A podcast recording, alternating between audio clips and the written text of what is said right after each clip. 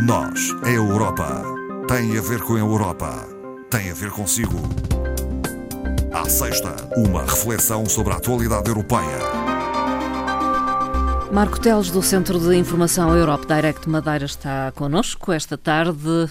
Boa tarde, Marco Teles. É, boa tarde, Marta. Bem-vindo. Obrigado. Vamos uh, começar por uh, referir algumas uh, efemérides. A verdade é que uh, a assinalar os 30 anos da queda do Muro de Berlim, foi em novembro. Exato. Uh, assim como os 30 anos da adoção da Convenção sobre os Direitos da Criança.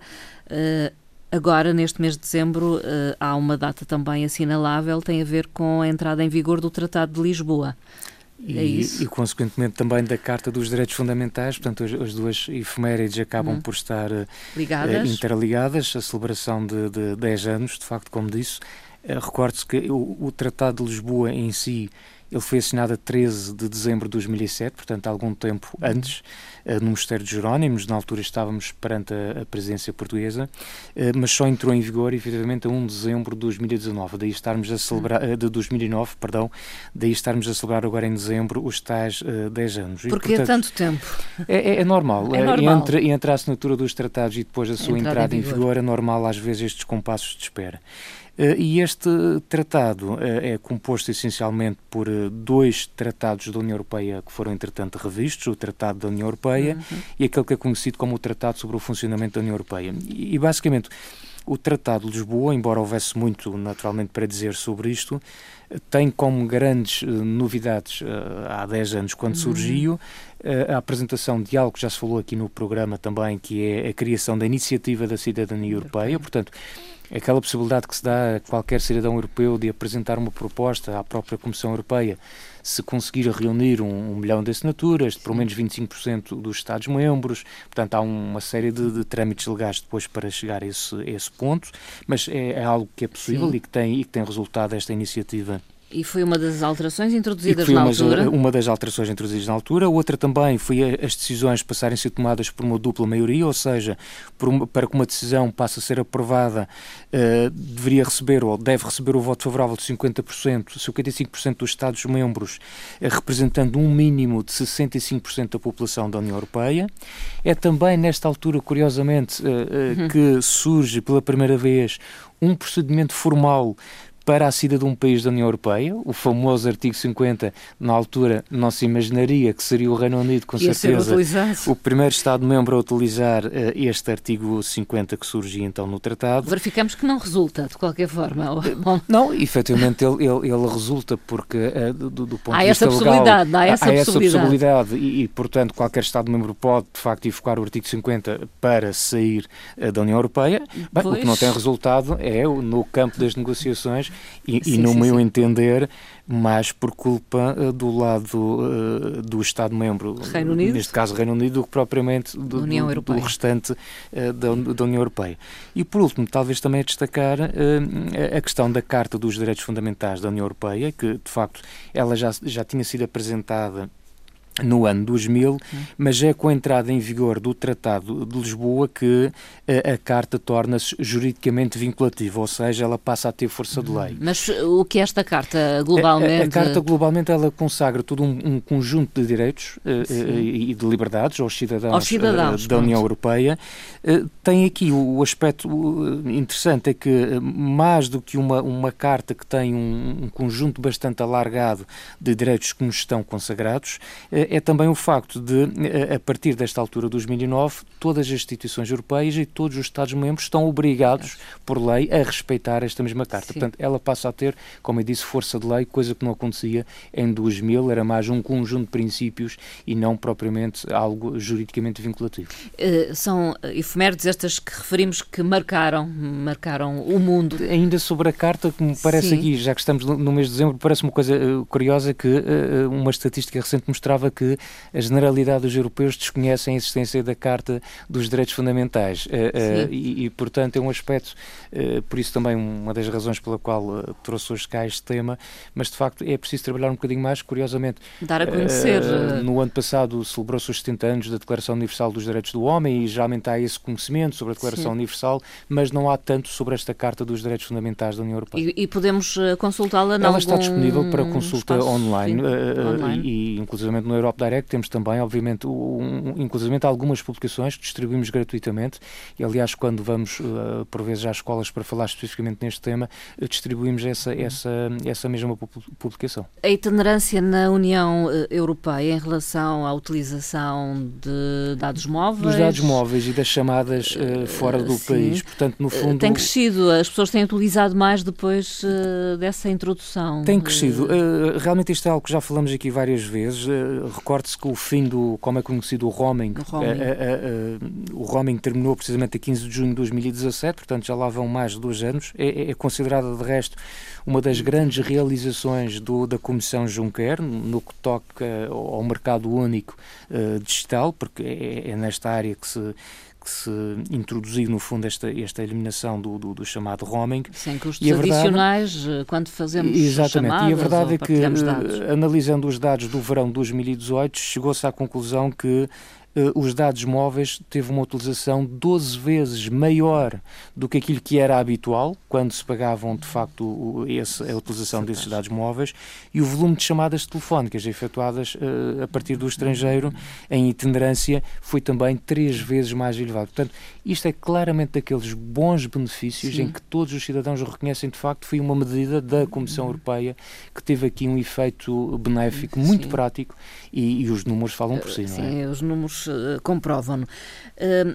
Emergência climática é algo de que se vem a falar uh, muito nos últimos uh, tempos e o, o Parlamento Europeu uh, declarou emergência climática e ambiental. É algo para ser encarado seriamente. Exato. Esta, esta semana, aliás, já tendo início, até aliás, já na semana passada, mas de facto o tema das alterações climáticas é algo que está na ordem do dia cada vez mais. Aliás, esta hum. semana está a decorrer o COP25 também, e portanto tem-se falado muito das questões do clima, até quanto mais não seja pela também visita ao nosso país de Greta. Uh, da, da, da, sueca, Thunberg. ativista sueca uh, Greta, e com tudo o que o que possa estar associado à sua visita, enfim, Sim. muitas pessoas favoráveis, outras nem tanto, Sim. mas enfim. É uma jovem idealista. É, é uma jovem. Uh, Pelo menos com, faz com que todos e, falemos deste assunto. Coloca este assunto da, da, da, da defesa do, do ambiente na ordem do dia.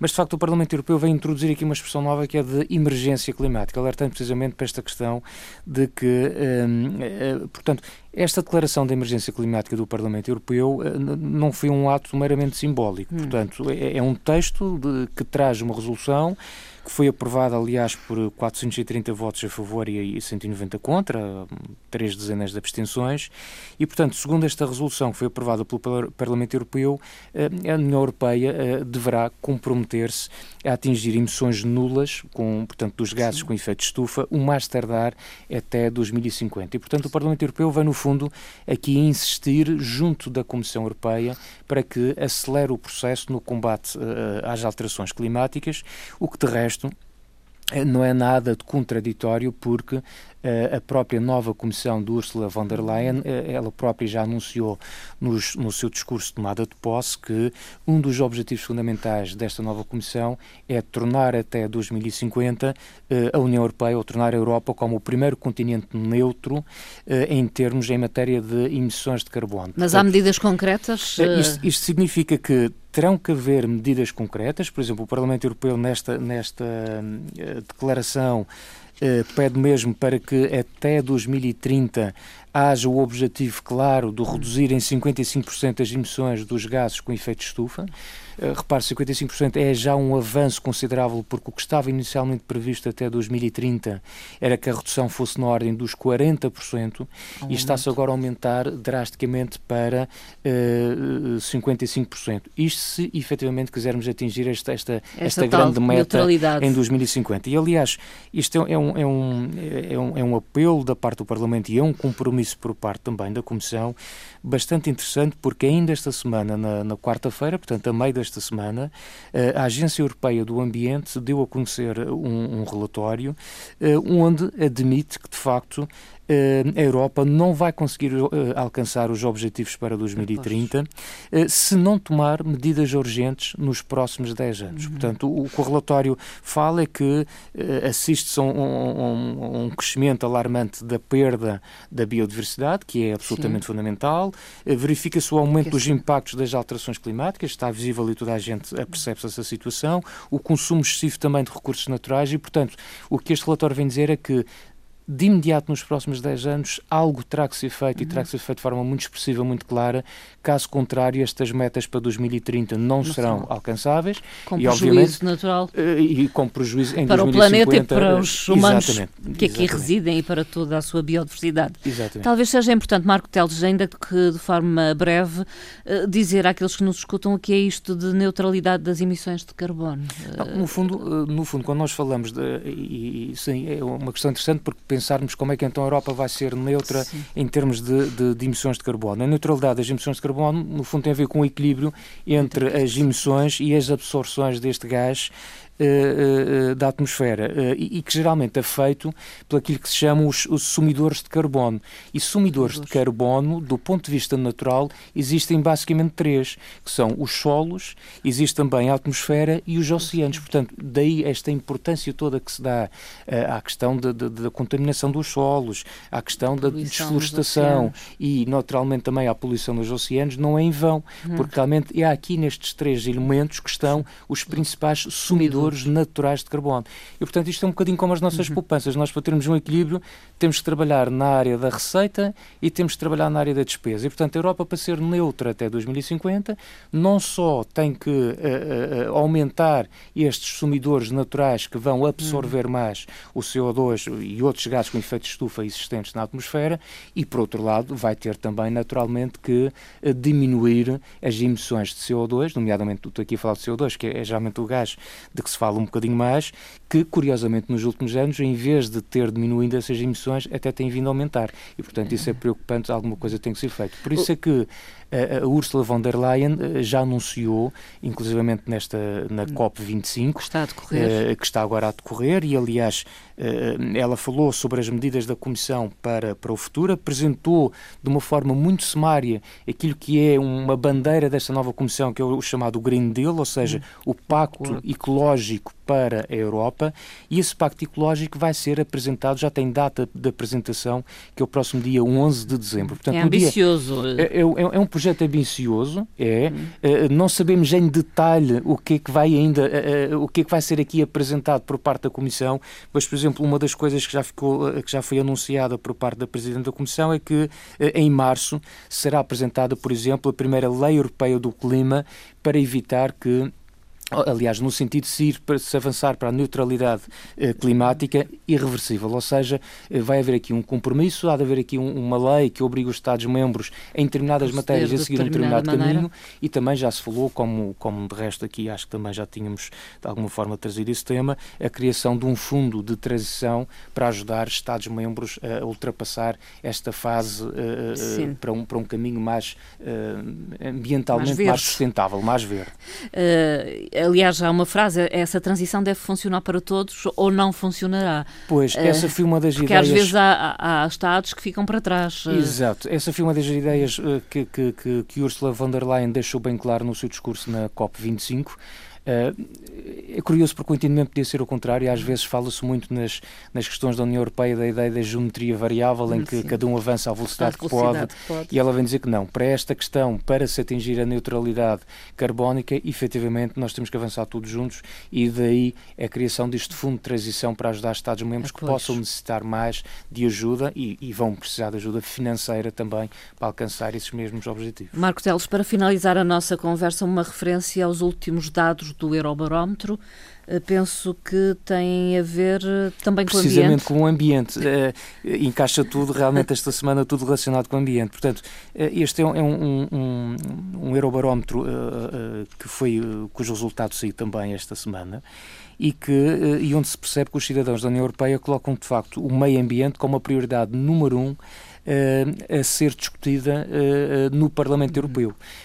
geralmente havia aqui outro, outro tipo de preocupação, quer dizer, não quer dizer que esta situação aconteça em, em todos Sim. os Estados-membros e devo dizer que, por exemplo, o resultado deste Eurobarómetro, no caso português, um, a questão do ambiente não surge em primeiro lugar. Uhum. As grandes preocupações são, por ordem de grandeza, uh, o combate à exclusão social e à pobreza, a melhoria dos direitos do consumidor, a qualidade e o acesso aos serviços de saúde, o combate ao desemprego e então só depois o combate às alterações climáticas. Uhum. Mas no grosso, vendo realmente uh, a Europa no seu todo, o combate às alterações climáticas é entendido aqui neste momento como algo de prioritário e, e dentro uh, destas questões ambientais, o que os europeus consideram uh, realmente mais importante eh, por 52%. Isto era uma, uma, uma questão de resposta múltipla, portanto, mas o elemento que foi focado mais vezes foi as alterações climáticas. Portanto, uhum. começamos efetivamente a ter uma noção que as alterações climáticas não é algo, não é uma ficção, é, é, existem e estamos a senti-las na pele. Depois, eh, com 35%, a questão da poluição do ar, a poluição marinha surge em terceiro, em quarto, o aumento da quantidade de resíduos e, em quinto lugar, o problema da desflorestação. Marcos Teles, ficamos por aqui. Até à ficamos próxima então Até à próxima, então. Obrigado.